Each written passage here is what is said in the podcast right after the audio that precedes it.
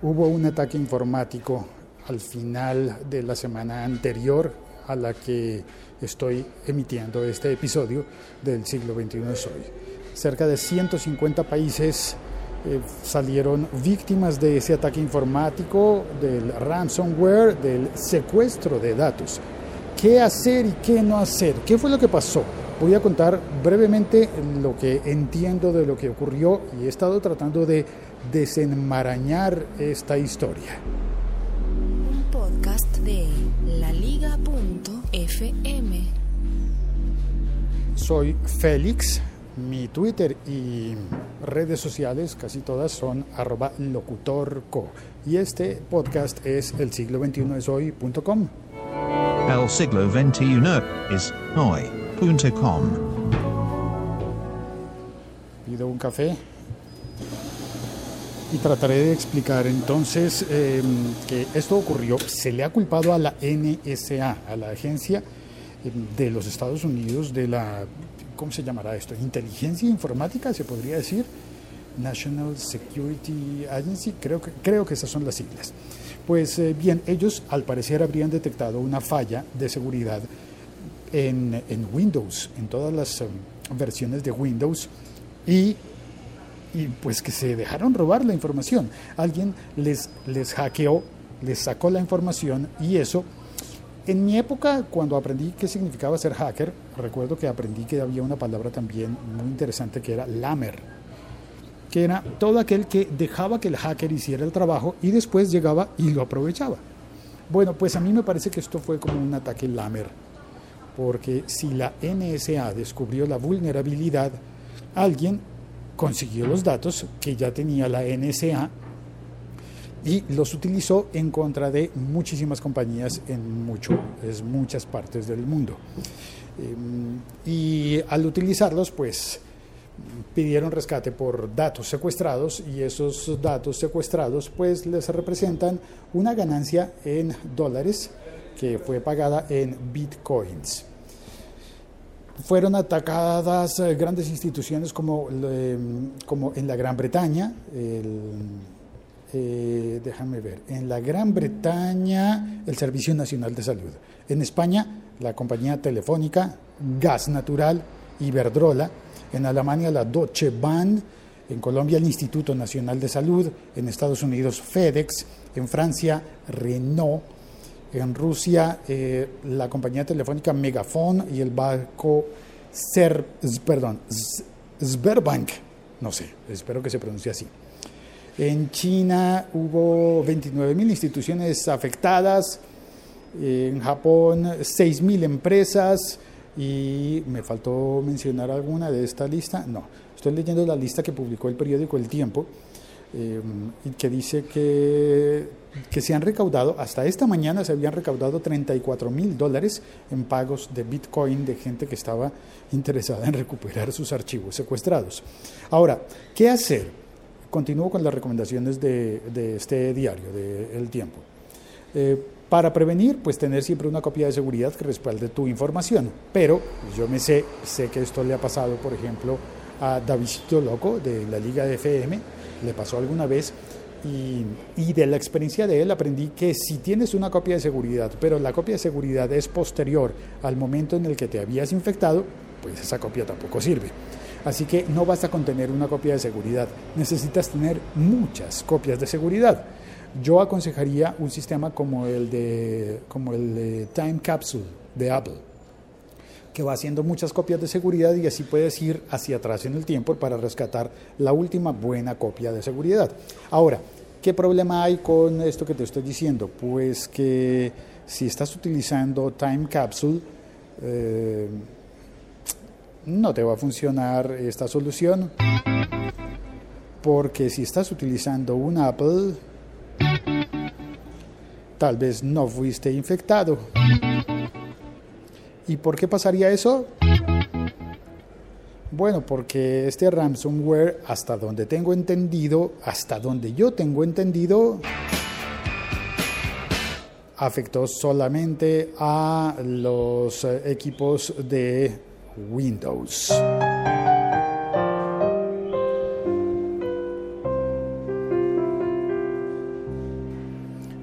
Y parte del problema, por ejemplo, en el servicio de salud de Gran Bretaña está en que ellos están utilizando todavía el Windows XP. Y el Windows XP pues ya no tiene protección, ya no tiene actualización, ya no tiene em, servicio al cliente ya eh, Windows no responde por lo que pase con Windows XP. Y como te había dicho antes, eh, habría sido detectada esta anomalía, esta puerta de entrada, este fallo de los sistemas de Windows, tal cual como lo había detectado la NSA, pero la NSA no le notificó a Microsoft para que lo arreglaran, sino que se conservaron esos datos como espionaje. Y eh, pues eh, quien detectó, quien se robó esta información para poder acceder a todas estas computadoras, aprovechó que mucha gente no había actualizado sus computadoras.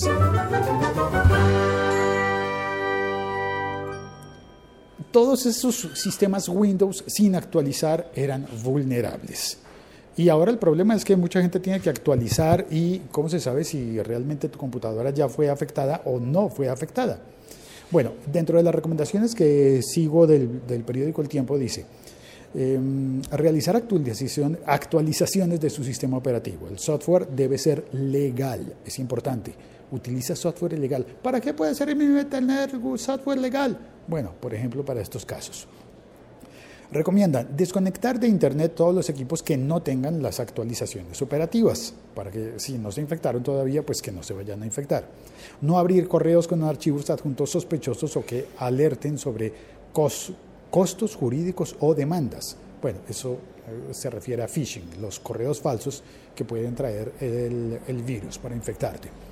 Verificar los dominios o links de la página web en caso de recibir mensajes de entidades bancarias o entes gubernamentales no compartir información personal o financiera a través de redes sociales, no abrir archivos adjuntos de remitentes desconocidos, no descargar software de sitios que no sean confiables, ni contenido multimedia de redes como Ares, toda la gente que está viendo redes, eh, películas piratas y cosas así, evitar la conexión de dispositivos extraíbles de USB que no sean confiables. Esos, eh, esas son las recomendaciones. Don Santiago, ¿qué más? ¿Cómo está? Bienvenido. ¿Está tomando un cafecito? Eh, sí, sí. Mm, bueno, estoy hablando del, del ransomware, del WannaCry. Quiero llorar, por si no lo sabías, el WannaCry eh, se refiere al virus, pero el WannaCry es el quiero llorar en inglés. Me estás hablando mandarín avanzado. ¿Mandarín avanzado? ¿No estaba enterado? Bueno, le sigo contando entonces. Ahora, la cosa interesante es que mm, parece que un joven de 22 años en alguna parte del mundo, prácticamente por casualidad, según informó BBC Mundo, se convirtió en héroe de la humanidad al detener el avance del virus.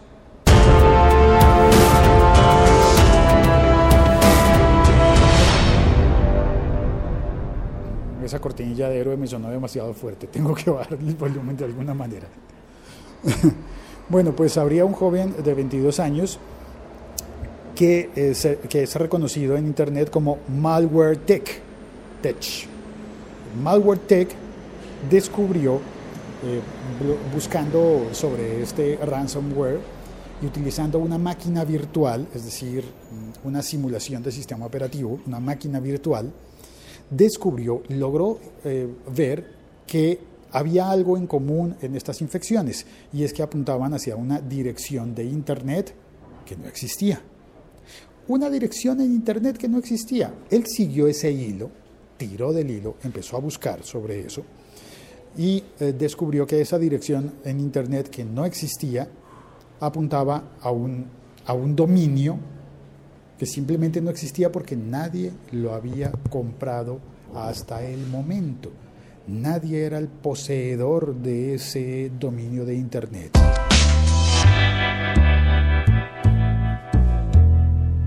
Y pues él lo compró.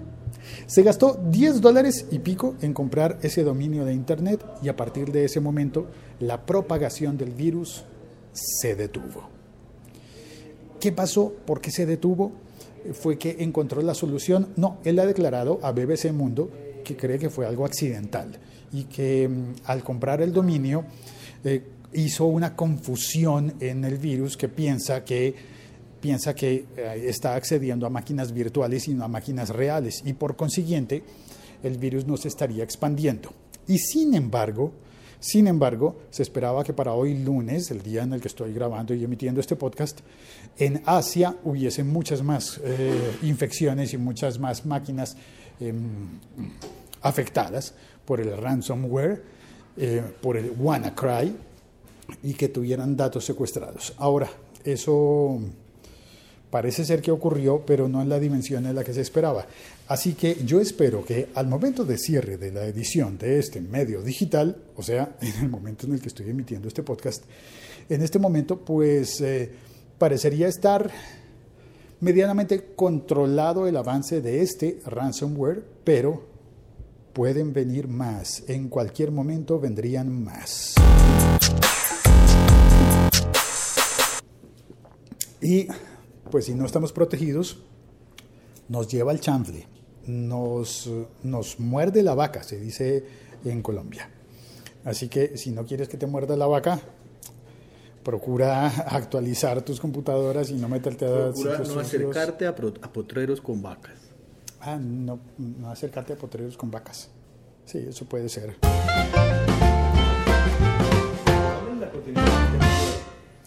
Y eh, hay chat, hay chat, hay chat. Espere, busco la cortinilla de pasar al chat.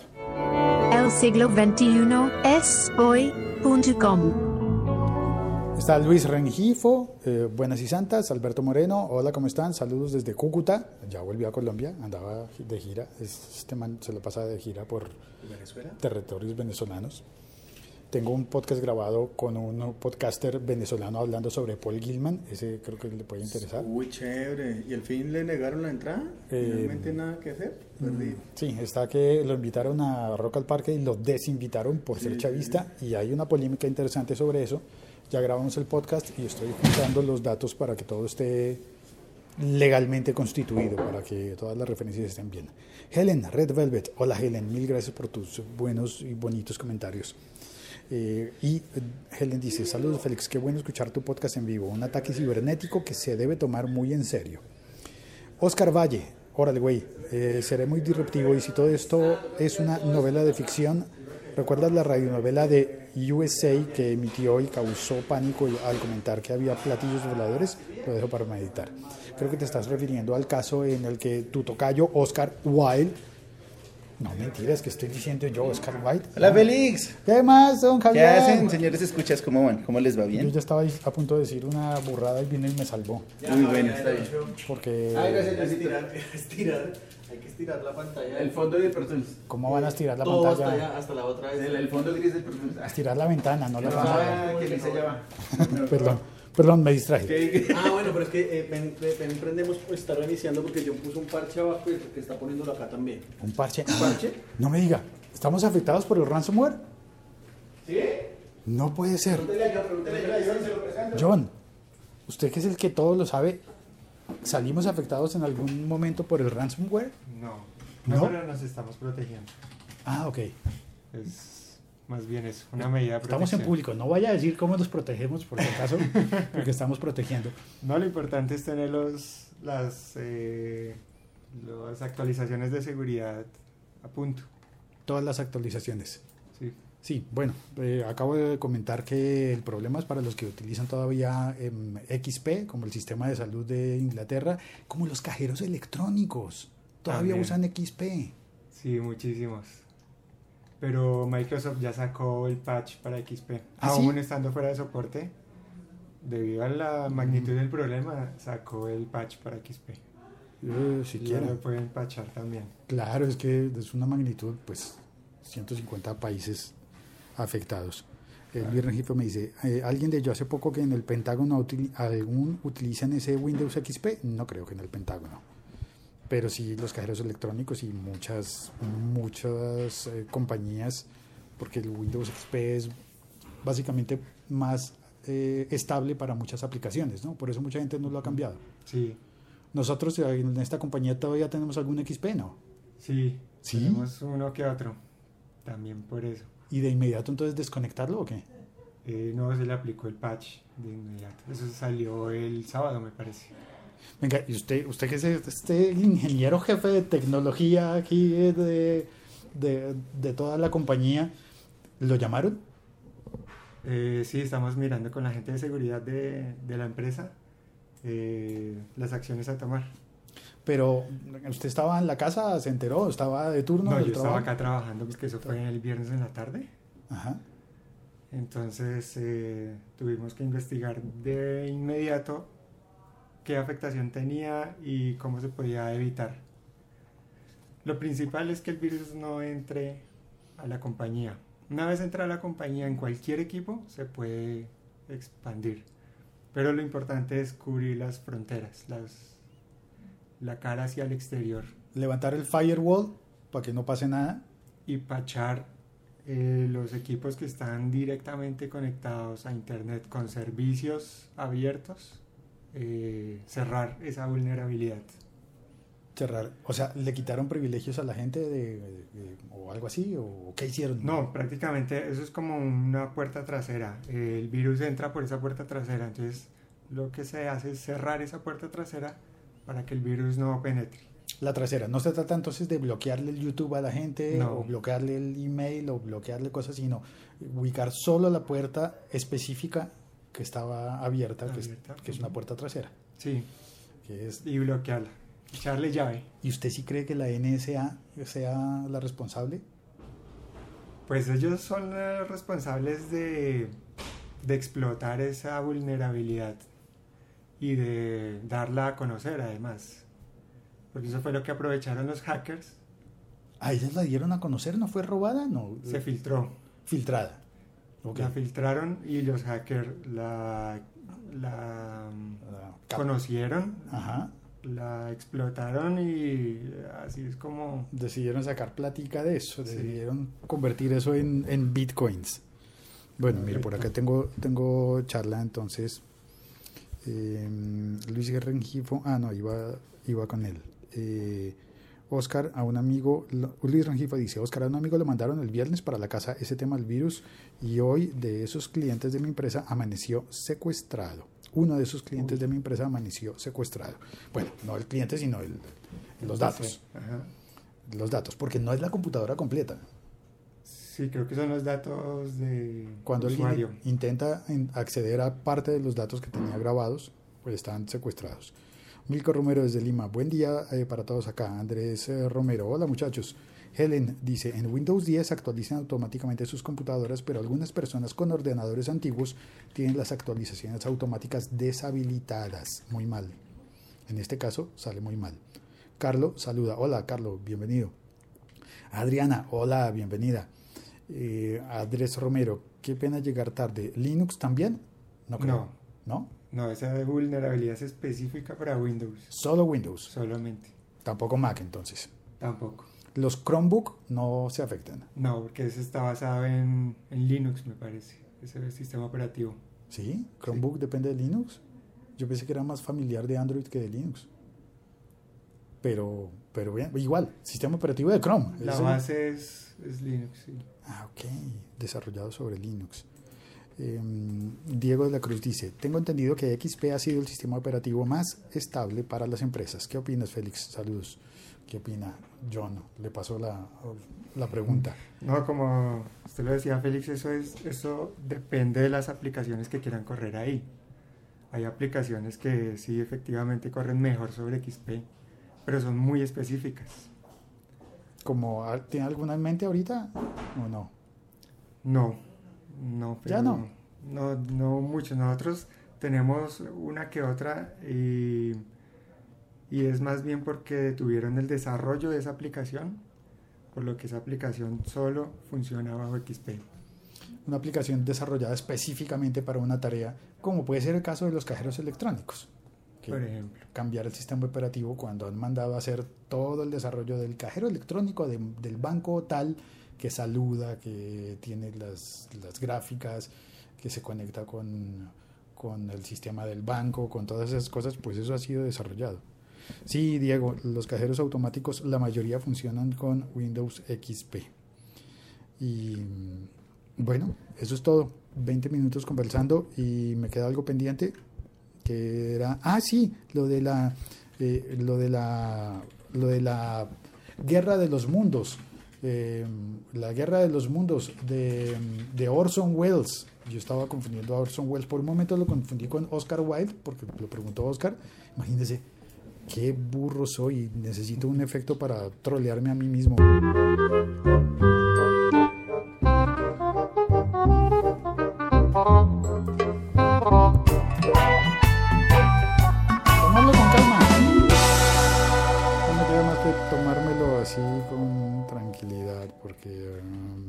bueno, en fin. Muchas gracias, John. Y mm, estoy seguro que con usted aquí trabajando. Ah, no, espera, más bien me voy y lo dejo trabajar, porque usted está ahí. No hay problema, cosas. gracias Félix. Sí, eh, este es un, este es un Windows, ¿qué? Eh, ¿7? 7. 10. ¿10 tenemos? No, eh, vamos, hay un plan para migrar a 10, ya, Sí. sí, por, también por aspectos de seguridad. Ah, ok, por seguridad. 8 sí no tenemos ninguno, supongo. No, no, no tenemos. Ah, menos mal. Windows 8, si tienes Windows 8, ahí sí yo creo que te debió ir muy mal. Sí, mejor pegar el salto a 10. Sí, mejor pásate al Windows 10, pásate, pero ya. O si puedes, pásate a un... no sé. Eh, En fin, no debo decir de, esta, de este Windows no beberé porque uno no sabe lo que le depara el futuro. Muchas gracias por oír este episodio podcast. Eh, lo siento por las personas que hayan tenido datos secuestrados y espero que pronto podamos salir todo esto y que sea un llamado de atención para todos, para todos, mejorar la seguridad. Chao, cuelgo. Ya sabes, este, este podcast se puede encontrar en todas las eh, aplicaciones de podcast y en el siglo 21 soy.com y por favor recomiéndaselo a alguien, recomiéndalo. ¿Alguien dijo algo en el chat? Ah, Helen dice, genial efecto de sonido del troll y las cortinillas. Gracias. Chao, cuelgo. Gracias, John. Muchas gracias. Fue como casualidad encontrarme, Doc, no, pero no, es que Muy bien. hoy es día de, de- de recuperar máquinas, ¿no? Supongo, Uy, bueno, de, sí. de salvar la seguridad. ¿Y eso le puede afectar a cualquier persona o solo grandes empresas y eso? ¿Cualquier persona le puede llegar el No, Santiago, tus- tus archivos solamente, a, solamente a las computadoras, no a las personas.